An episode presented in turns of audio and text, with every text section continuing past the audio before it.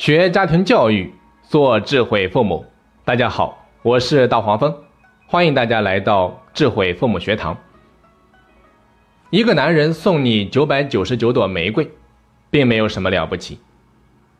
如果他能够把九百九十九朵玫瑰换成九十九个仪式，没错，你没有听错，是九十九个仪式。那么他已经是这个世界上最了不起的男人了。今天我想和大家来聊一聊仪式对于家庭教育的重要性。家庭为什么要有仪式？因为每个仪式的背后都隐藏着一种敬畏，或者说一份爱。这种庄重的对待自己和家人的方式，体现的是一个人对生活的热爱与付出，还有对当下幸福的珍惜。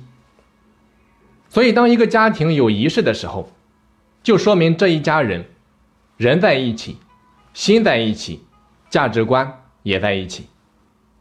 难道这不正是我们所追求的吗？每个人都渴望精致的生活，可是却很少有人扭头看看自己在生活里仪式感有多么的匮乏。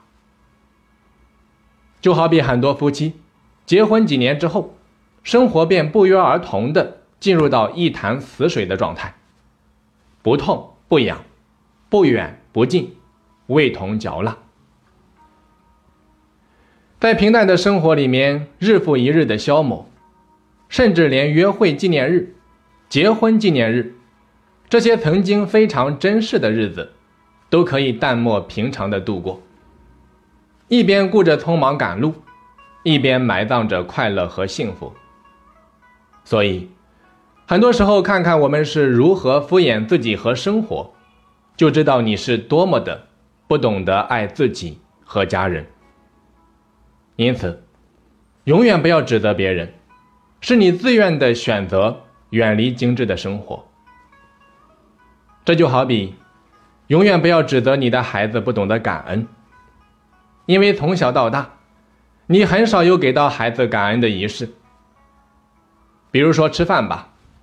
明明要等到全家人都落座之后才可以动筷子，你却以孩子小，不能饿着为理由，让孩子先吃。从那一刻开始，他便学会了只顾着自己，眼里没有别人。再比如说，当有好东西要分享的时候，明明应该先给家里的老人和父母，然后再给孩子，你却刚好反了过来。从那以后。孩子便学会了没大没小，有什么好东西先想到自己。那如果在这些方面，父母能够把他给固化下来，坚持下来，变成家庭的仪式，那么在未来有好东西要分享的时候，你的孩子第一时间一定会先想到老人还有父母。永远不要指责你的孩子没有安全感。因为在你们的家里几乎很少有安全感的仪式，比如说在很多的家庭里面，爸爸妈妈给孩子的仪式是每天出门前的拥抱，是临睡前的一句晚安，一个故事。睡前故事能够有效的解决孩子不按时睡觉的问题，父母的陪伴会让孩子感到安心，一个有趣的睡前故事。不仅能够帮助孩子更好的入眠，也会带给孩子安全感，使亲子关系更加融洽。当睡前故事成为习惯之后，不用大人提醒，孩子也会产生一种强烈的自我暗示。今天的故事听完了，现在我该睡觉了。永远不要指责你的孩子不爱讲卫生、懒散、邋遢。因为你们家里面从来没有分工合作清理卫生的传统仪式，比如很多家庭会定期的分工合作清理卫生，时间可以安排在每天的饭后，也可以是在每个礼拜固定的某几天，大家分好工，每个人负责其中的一部分，一起劳动，有说有笑，在欢声笑语当中，既能够体验到家人间的其乐融融。又能够帮助孩子养成讲卫生、爱干净的好习惯，而现实生活当中，我们经常看到的是，家里面的卫生几乎由一个人承包了，有的时候还一边清理一边发牢骚。在这样的家庭氛围里面，只能培养孩子好吃懒做，衣来伸手，饭来张口。永远不要抱怨你的孩子孤僻冷漠，不懂得关心别人，因为你们家里从来没有这样的仪式和氛围。比如说，李嘉诚给自己的子女定下一个规矩：不管多忙，每周都要在他规定的那一天回家吃饭。大家一起聊聊天，叙叙旧，谈论一下近期发生的事情，相互的关心和问候。在这种轻松愉快的氛围里面，大家可以畅所欲言，缓解压力的同时，又能够感受到家人间彼此的温暖。在这样的家庭环境下成长起来的孩子，自然能够懂得关心和体恤别人。有一次在爬山的时候。遇到了一家三口，在和他们闲聊的时候得知，他们每个礼拜天下午都会一块外出运动，除了特殊情况雷打不动。当时最让我感动的是，孩子的个头已经超过爸爸，但是依然可以紧挨着爸妈，有说有笑，没有任何的违和感。而很多和他同龄的孩子，都巴不得离父母越远越好。我想，正是因为这一份仪式，给了他们更多彼此接触和了解的机会，才有了当下的那一份亲密。永远不要抱怨你的孩子情商低，嘴不甜，心不细，因为在你们的婚姻生活里面，很少有提升家庭幸福感的仪式。尤其是在孩子出生以后，我们对孩子事事上心。对自己却越来越随意。结婚前的诗和远方，早已经被生活的一地鸡毛所取代。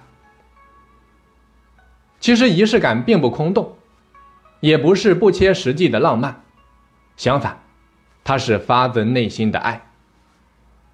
你比如说，在爱人生日的时候，和孩子一起为他庆祝，准备一份简单的小礼物，你们的用心。会让他感受到自己是被爱着的。仪式感可以让爱情保鲜，也可以让孩子从中感受到爸妈是相亲相爱的，我们的家庭是很幸福的。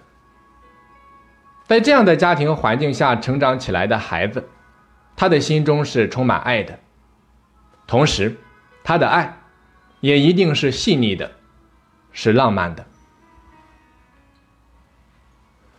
最后，我想说的是，仪式感演化出来的，是我们彼此留给对方的时间，是我们在对方生命当中的存在，以及我们被对方需要的那一种幸福感。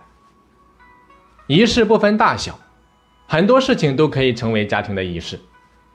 比如说，在特殊的纪念日，去照相馆拍全家福；比如每年在孩子生日当天。和孩子一起去做一件有意义的事情，让孩子内心充满爱和感恩。比如早起互道早安，睡前互道晚安。比如每周给孩子啊，让孩子给家人做一次爱心晚餐，让孩子知道他也能够给到家人支持。再比如说每晚的睡前故事、亲子阅读，让孩子带着爱。还有温暖进入梦乡，比如每周固定的某个时间，家人围坐一起，关掉电视聊聊天，互相说说彼此的事情，让孩子学会倾听与倾诉，学会分享与分担。比如一家人一起准备晚餐，然后共进晚餐，让孩子在潜移默化中懂得，爱不仅要说出来。还要行动。再比如说，出席孩子成长中的重要活动，让孩子相信家人一直陪伴在身后，等等。所以说，仪式感不一定很隆重，也不一定很复杂，但一定要刻意。这份刻意并不是一种简单的形式，而是我们一家人相互之间的一份珍惜。仪式感所带来的幸福感，远远胜于物质的满足。它能够给到每一个孩子留下源源不断的回忆和幸福感，让他们更有勇气和安全感面对自己的人生。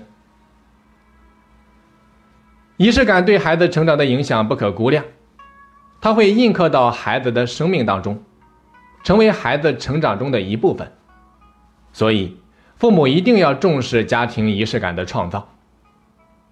最后啊，大黄蜂真心的希望每一个家庭都能够找到属于自己的家庭小仪式，固化它，美化它，坚持下去，成为家庭传统。